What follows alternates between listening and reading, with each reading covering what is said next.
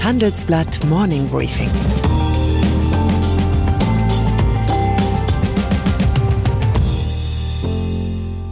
Guten Morgen allerseits. Heute ist Dienstag, der 22. Juni und das sind unsere Themen. Union mit Potpourri der guten Laune. Klimagrummeln auf dem Tag der Industrie. Soho House will an die Börse. Nach einer kurzen Unterbrechung geht es gleich weiter. Bleiben Sie dran. Die Welt steht vor gewaltigen Herausforderungen. Zum einen die Energiewende voranzutreiben und gleichzeitig den Klimawandel einzudämmen.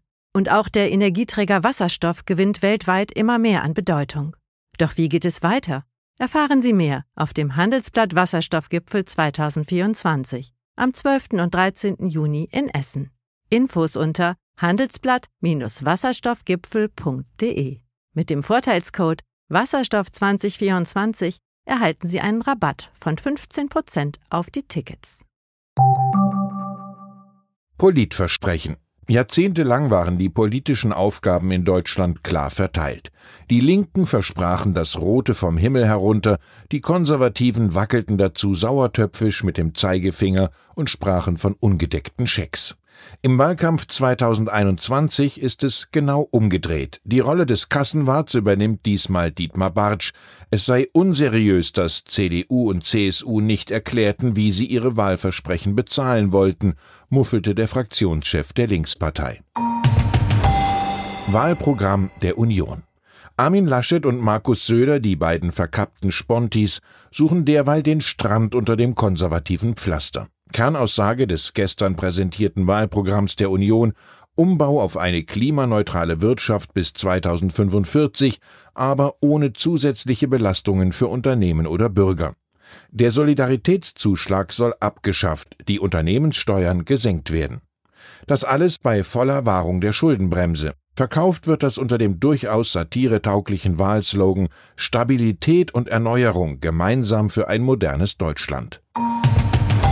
Man kann dieses Potpourri der guten Laune als einen weiteren Schritt der inhaltlichen Selbstentkernung der Union beklagen. Man kann aber auch einfach mal anerkennend durch die Zähne pfeifen. Da haben die Politfüchse Laschet und Söder wirklich sehr gut hingeschaut, wie Angela Merkel die letzten drei ihrer vier Wahlsiege eingefahren hat, nämlich bestimmt nicht mit klarer Kante. Und ein Hintertürchen haben sich die Parteivorsitzenden von CDU und CSU auch schon eingebaut.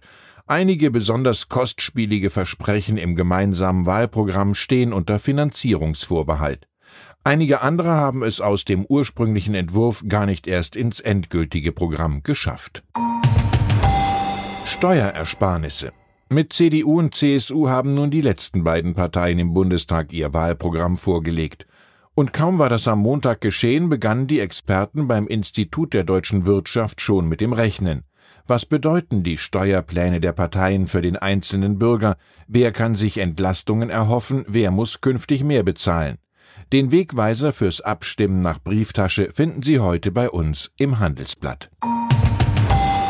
Tag der Industrie. Beim Tag der Industrie erlebt man geballtes Selbstbewusstsein. Die Bosse bitten zum Schaulaufen und die Politiker und Politikerinnen bemühen sich, in ihren Redeslots größtmögliche Wertschätzung fürs produzierende Gewerbe auszustrahlen. Doch in diesem Jahr ist die Selbstsicherheit der Fabrikantenelite angeknackst. Es grassiert die Sorge vor den gewaltigen Kosten des CO2-Ausstiegs und vor der Unsicherheit, wie diese Lasten verteilt werden sollen. Bis Mitte des Jahrhunderts soll faktische Klimaneutralität erreicht werden. Angesichts dieses ambitionierten Zeitplans fordert zum Beispiel Franziska Erdle, die Hauptgeschäftsführerin der Wirtschaftsvereinigung Metalle, klare Aussagen, wie diese Ziele erreicht werden sollen. Unsere Grafik im Blatt zeigt, wie berechtigt ihre Forderung ist. Um den CO2-Ausstoß um 40 Prozent zu senken, hat Deutschland 30 Jahre gebraucht. Und von nun an soll es in zehn Jahresschritten weiter drastisch abwärts gehen. Und dabei ist noch nicht einmal berücksichtigt, dass der Bundestag das Ziel der Klimaneutralität Ende dieser Woche um weitere fünf Jahre auf 2045 vorziehen will. Am heutigen Dienstag treten Kanzlerin Angela Merkel sowie die Kanzlerkandidaten Baerbock, Laschet und Scholz beim Tag der Industrie auf. Von ihnen werden Antworten in der Klimafrage erwartet. Und, kleiner Hinweis an die Redenschreiberzunft, Irgendwo im Manuskript die Worte grüner Wasserstoff einzubauen, gilt Mitte 2021 nicht mehr als vollwertiger Lösungsansatz. Volkmar Denner die Industrieikone Bosch zur klimaneutralen Produktion zu führen, das wird Volkmar Denner wohl seinem Nachfolger überlassen.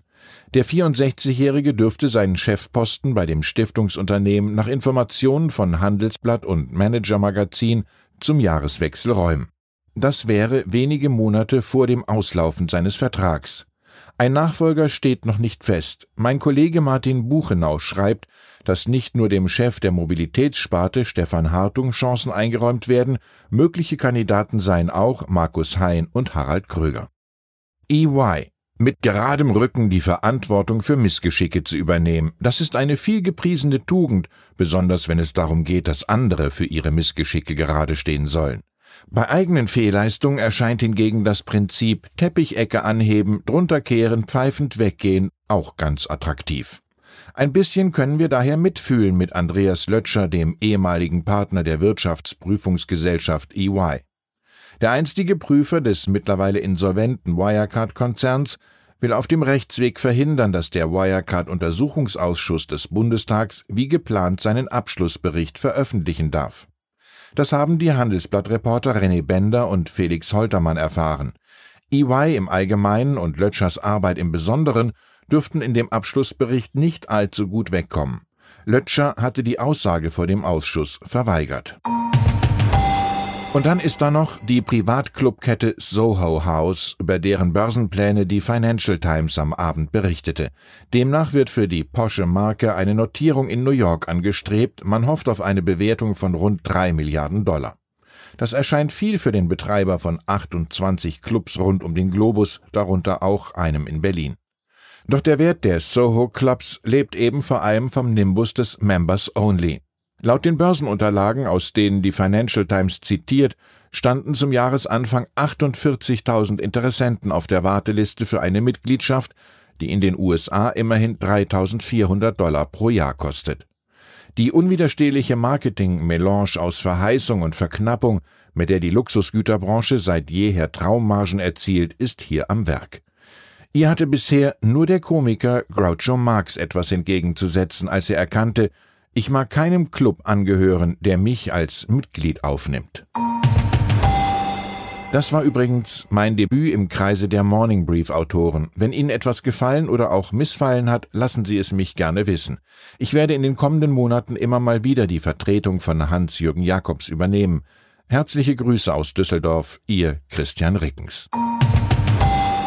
Das war das Handelsblatt Morning Briefing von Christian Rickens, gesprochen von Peter Hofmann. Fintech, Banken und Festival gehen nicht zusammen? Geht doch, und zwar in Berlin. Am 24. und 25. April 2024 öffnet die Messe Berlin ihre Türen für die FIBE, das neue Fintech-Festival Europas. Die FIBE richtet sich an das gesamte Fintech-Ökosystem, vom Startup über Investoren und klassische Banken bis hin zur Politik. Das Event möchte das gesamte Ökosystem zusammenbringen und eine Plattform zum Austausch bieten. Seien Sie dabei und sichern Sie sich jetzt mit dem Code FIBEPodcast 35% Rabatt auf Ihr Ticket. Weitere Informationen finden Sie unter fibe-berlin.com.